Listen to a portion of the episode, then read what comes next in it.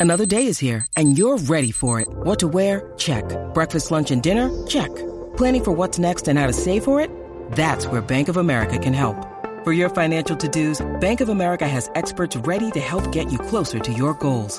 Get started at one of our local financial centers or 24-7 in our mobile banking app. Find a location near you at bankofamerica.com slash talk to us. What would you like the power to do? Mobile banking requires downloading the app and is only available for select devices. Message and data rates may apply. Bank of America and a member FDIC.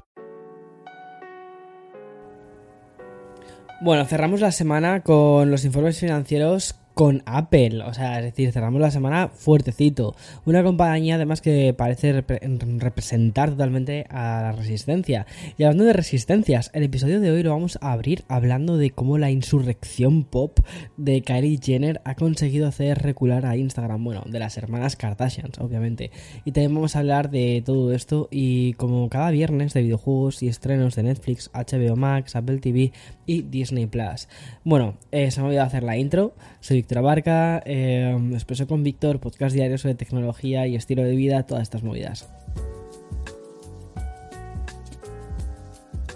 Bueno, chica, la verdad es que no paro de, locutar ni estando eh, con anginas. O sea, eh, por favor, like a los comentarios. O no sé si se puede dar like a. No se puede dar like a los comentarios. No sé qué estoy diciendo. Yo creo que tengo esta fiebre pero da igual.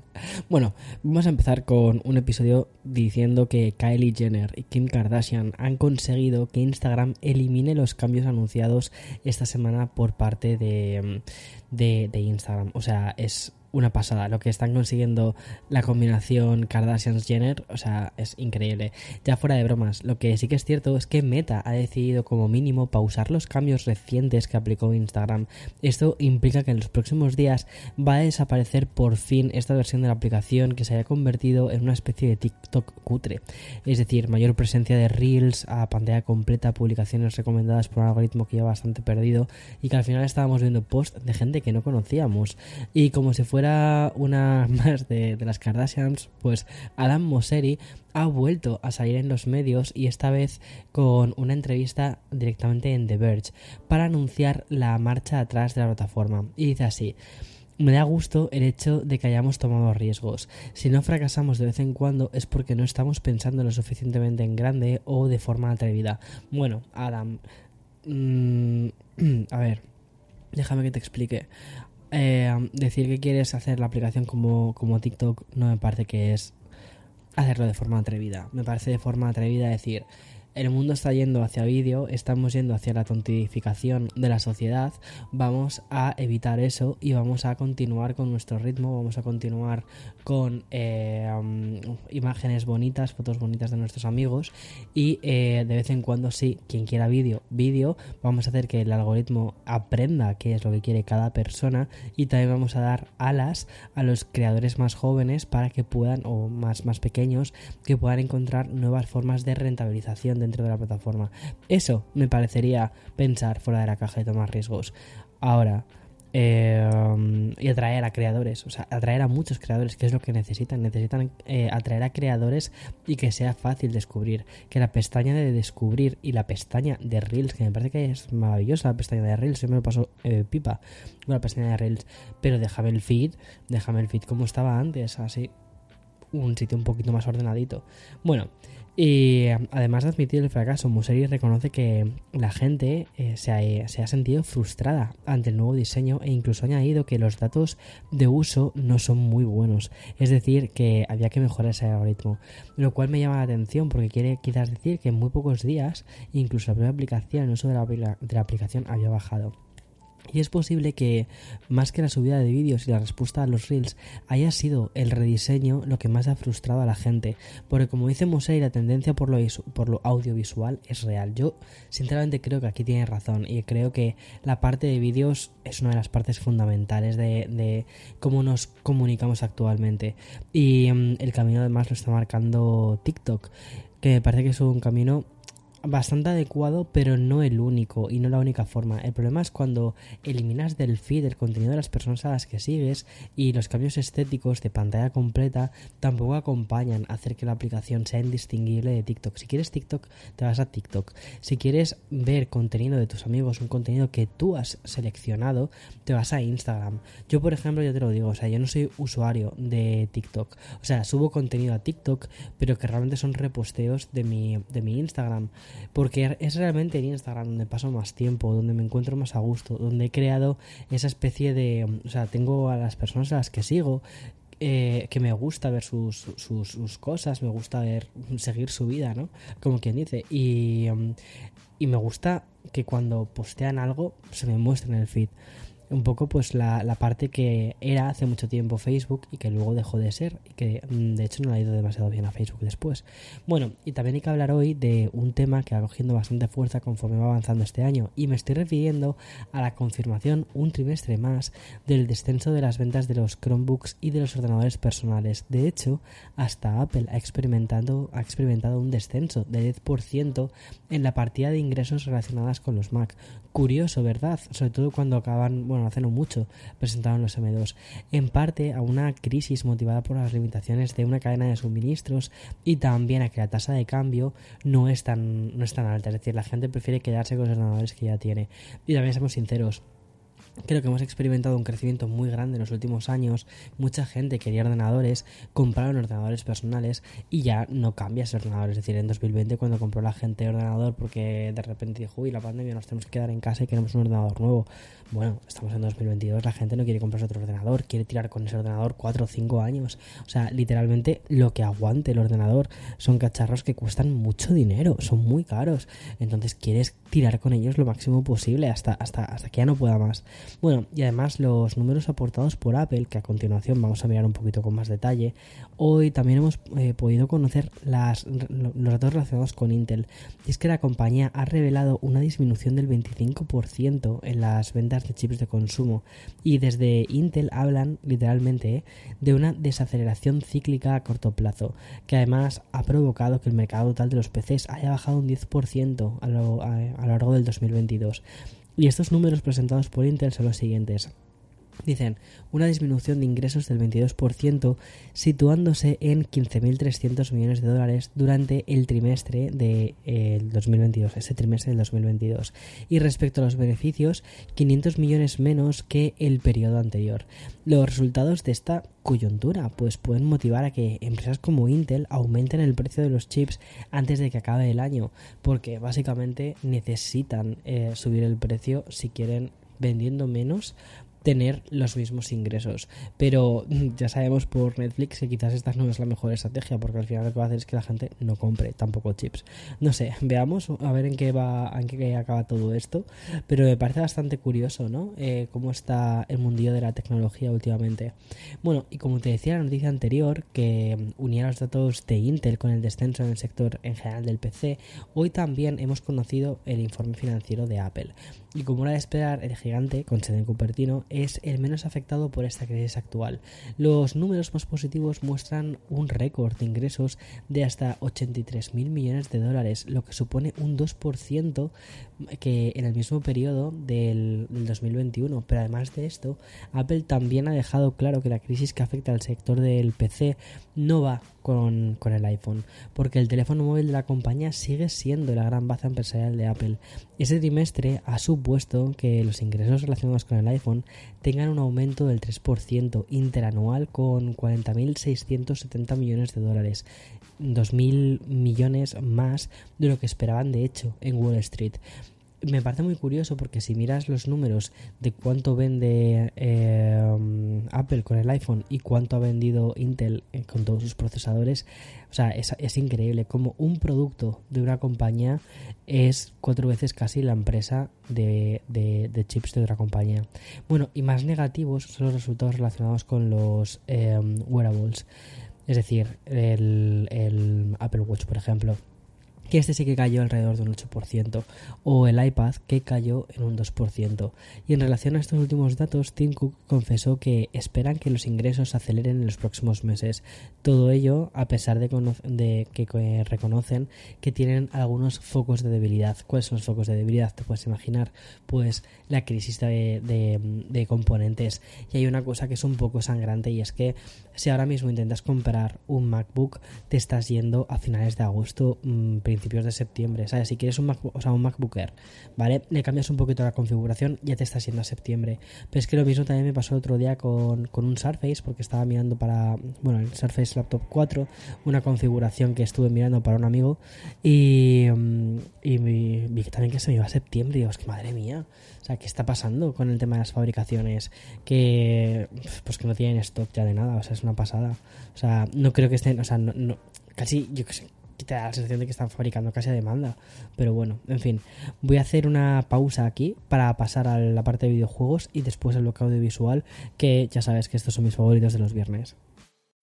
When you need mealtime inspiration, it's worth shopping Kroger, where you'll find over 30,000 mouth-watering choices that excite your inner foodie. And no matter what tasty choice you make, you'll enjoy our everyday low prices, plus extra ways to save, like digital coupons worth over $600 each week. You can also save up to $1 off per gallon at the pump with fuel points. More savings and more inspiring flavors make shopping Kroger worth it every time. Kroger, fresh for everyone. Fuel restrictions apply. Bueno, las novedades relacionadas con, la actualización de PlayStation 5 no fueron las únicas anunciadas esta semana por Sony, porque además del esperado soporte para las resoluciones 1440, también se han mostrado detalles muy interesantes, la verdad, sobre el visor de la realidad virtual. El PlayStation VR 2 incluirá un muy interesante nuevo modo de transmisión y esta prestación va a ayudar a que los usuarios puedan retransmitir sus juegos de realidad virtual a través de plataformas como Twitch o YouTube y lo harán utilizando la cámara HD de PlayStation 5. Yo creo que aquí saben muy bien lo que están haciendo. Y es que ahora mismo el negocio de Twitch es brutal y dicen, eh, esto hay que aprovecharlo, porque esto puede ser una nueva forma de juego que podemos explotar y nos puede ir muy bien. Pues, pues sí, Sony, pues sí, muy bien. Y además se va a incluir una vista transparente, es decir, los jugadores van a poder ver los entornos usando las cámaras montadas en la parte frontal de los dispositivos de, la VR 2. Es decir, vamos, una realidad aumentada, ¿vale? Y como explicaron desde Sony, estas cámaras también van a permitir escanear la habitación, mientras que los controladores de PlayStation eh, VR 2, los Sense, te van a permitir expandir y personalizar aún más el área de juego para que se adapte a tu estilo de juego y también al entorno de la habitación. Y obviamente no chocarte contra la tele. Y mm, que por cierto, el otro día hablando con una persona, no me, acuerdo, no acuerdo con quién era, te lo juro ahora mismo, tengo un cacao mental, pero era alguien que trabajaba en seguros, en seguros del hogar, y me contaba que una de las, uno de los partes más habituales sobre rotura de televisiones era literalmente el he roto la televisión con, unos cascos de realidad virtual, mm, el que fuera. Eh, me he chocado contra la tele, eh, he tirado el mando a la tele, o sea, que era una de las cosas más habituales de cuando daban un parte de rotura de tele, realidad virtual. Me parece muy curioso también esto, ¿eh? Bueno, y lo que te iba a contar. Eh, PlayStation VR 2, ya que se saben más cositas de estos, de, estos, de estos cascos, van a ofrecer dos modos de visualización. Por un lado, el que nos va a hacer experimentar el contenido con ISA 360 en ese entorno virtual, pero también incluirá un modo cinemático eh, para ver la propia mm, interfaz de usuario de PlayStation 5, además de aquel contenido que no sea propio de realidad virtual. Y todo esto con un aspecto de pantalla que parece como si fuese una especie de cine, una sala de cine, pero en versión virtual. Esto también ya lo tiene era Oculus, la verdad. Y bueno, si la semana pasada te quise hablar de Stray, tanto en el podcast del viernes como en la newsletter semanal me está encantando el juego, hoy tengo que volver al estudio encargado de este maravilloso juego que protagoniza el gato. Obviamente me estoy refiriendo a Anapurna Interactive. No es el estudio, es el distribuidor, perdona. Y es que la compañía realizaba anoche su particular exhibición interactual anual y... ¿Qué he dicho? Interactual interactiva, interactiva anual, en un evento que además sirvió para decir en qué están trabajando. Y por ejemplo, han confirmado eh, que están haciendo Thirsty Sweeters, que va a llegar a Nintendo Switch y PlayStation 4, también PlayStation 5. Eh, y las Xbox High Science, que lo hará el próximo 4 de agosto para los dispositivos también móviles, eh, Apple iOS y Nintendo Switch y también Windows. Y también se anunció un juego de construcción de bases sobre un luchador mecánico que se llama Bounty Stars de Morus Tale of Groove Bland Clems, que llegará en algún momento del 2023 para um, todas las plataformas de nueva generación. Otro de los títulos que aparecieron en esta, en esta eh, presentación fue el Other Wilds, que um, es un juego muy interesante, tengo ganas de jugármelo. Es, es como una especie, no te diré un rock league, pero es como que el mundo se va a se destruye, ¿vale? Eh, entonces tienes, tú sabes que el mundo se va a destruir como tipo en tres días, ¿no? Algo así. Entonces tienes que eh, hacer una serie de cosas antes de que ese mundo se destruya y se, se crea un nuevo mundo a través de formas procedurales. Y bueno, va a llegar a Nintendo Switch en algún momento, no se sabe cuándo. Y también va a llegar en, a PlayStation 5 y Xbox Series el próximo 15 de septiembre. Y por cierto, será gratis para los usuarios que ya lo tengan en la versión anterior de PlayStation y Xbox. Va a ser una actualización y ya está. Y el siguiente titular que dejó el, evento fue una colaboración entre la propia Napurna y el artista Keita eh, Takahashi eh, y su estudio Ubula. Bueno, eh, si quizás no te suena tanto el nombre del, autor, quizás sí que te suena el... Ay, ahora mismo no lo he apuntado. Y es un juego, es un, el Katamari el Katamari era. Bueno, es el creador del Katamari. Y mm, eh, estas mentes pensantes nos van a traer un juego del que no han querido desvelar nada, más allá de que están haciendo esta colaboración y que, que, tiene, que tiene pintaza. Y si Stray te ha dejado con ganas de seguir manejando gatos, bueno, pues el estudio anunció que junto al, al desarrollador de eFound, pues lanzará un videojuego en el que todos los personajes van a ser gatos. Yo creo que esto han experimentado y les ha funcionado. Y dejamos un poquito ya en Apurna, que eh, personalmente es un estudio que me flipa muchísimo. Pero voy a volver a una noticia que te conté la semana pasada y que incluso apareció en la newsletter. Y me refiero a la inclusión de todo tipo de orientaciones sexuales que EA anunció para los Sims 4. El cariz de realismo que High School's Year se, se, pasó un poco de frenada quizás. Según hemos podido conocer hoy mismo a través de la cuenta oficial de Twitter, se va a tener que corregir la actualización porque algunos Sims están envejeciendo demasiado rápido. Pero lo peor no es eso, porque parece ser que ciertos personajes han mostrado sentimientos y atracción por miembros de su propia familia. Entonces eso quieren corregirlo en una nueva actualización de, de los Sims 4 y la eh, actualización de High School Years. Y ya por último quiero hacerme eco de un bombazo que ha publicado Bloomberg. Porque, según han podido saber el prestigioso medio, Rockstar Games va a incluir una protagonista femenina y latina en el próximo Grand Theft Auto 6. Tal y como dice en la publicación, esta inclusión femenina quiere transportar el nuevo ambiente cultural que hay en la empresa y de esta manera la mítica saga traerá por primera vez a una mujer como protagonista. Quizás estemos ante un cambio de la cultura de GTA no sé, me, llamaría mucho la atención y quizás me llama también, o sea, quizás lo juego porque un motivo, o sea, siempre he sido como un poco reacio con los GTA, sé que están súper bien y que a la gente les flipa mucho, pero es como que no, no entro con los personajes, no, me cuesta mucho, ¿eh? Porque lo veo todo muy... No sé, no, no me termina de muy... No sé, en fin. Eh, y bueno, también va a haber otro personaje varón, ¿vale? Que podremos eh, también manejar. Y es que la próxima versión de GTA va a estar influenciada por la película de Bonnie and Clyde. O sea, tiene, la verdad que tiene pintaza. Y ya entramos en el último bloque del episodio en el que vamos a repasar los grandes estrenos y lanzamientos de las plataformas de streaming.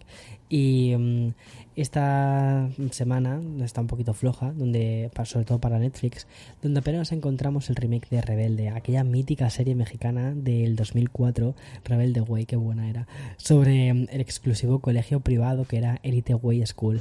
Y mm, también se han estrenado la miniserie documental de El hombre más odiado de Internet y la serie española Fanático o Despejado, una comedia que tiene así un poquito de clave LGTB con Neil Patrick Harris de protagonista.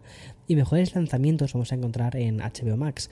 Para empezar, la nueva entrega de una de las comedias más respetadas de la década, Lo que hacemos en las sombras, estrena ya su cuarta temporada, pero además el site propiedad de Warner estrena una especie de remake de Pequeñas Mentirosas y la tercera temporada de adaptación de animación de Harley Quinn. Y tras unas semanas de un poquito de relax, Apple nos trae una nueva serie que se llama Surface, que va a jugar al thriller psicológico durante los, los seis em, episodios que la integran. Pero si hay una plataforma que lanza contenido interesante esta semana, esa es Disney Plus, porque para empezar, por fin está disponible toda la serie completa de eh, Por Mandato del Cielo, una serie protagonizada por el mismo Andrew Garfield y que nos va a llevar a una investigación cuyo telón de fondo hablará sobre la religión, pero además Disney lanza High School Musical, el musical, la serie, exacto. Es una serie basada en las películas de Disney Channel, en fin, es como rizar el rizo. Y ya por último también vas a poder encontrar el documental de Light and Magic, que son seis episodios sobre la empresa mm, industrial eh, Light and Magic, que son los creadores de los efectos especiales de las películas y documentales de, Lucasfilm. Están haciendo un trabajo muy bueno de documentación y también de explotación de las IPs que tienen y que han comprado eh, Disney. Bueno, y hasta aquí el podcast, pero no lo puedo cerrar sin decir que hoy, día 29 de julio, es el día de Beyoncé, porque ha lanzado su álbum que se llama Renaissance, que es una verdadera pasada. O sea, es increíble ese álbum. Me encanta. En fin, eh, lo que voy a hacer cuando cuelgue, o sea, cuando cuelgue, cuando, cuando pare el podcast, que va a ser ahora, en un segundo, va a ser volver a escucharme el, álbum por sexta vez. Me encanta. Bueno, eh, ten un buen fin de semana, descansa. Yo voy a intentar descansar la voz porque la semana que viene va a ser una semana de locura para la voz. Y ya está. Chao, chao, chao.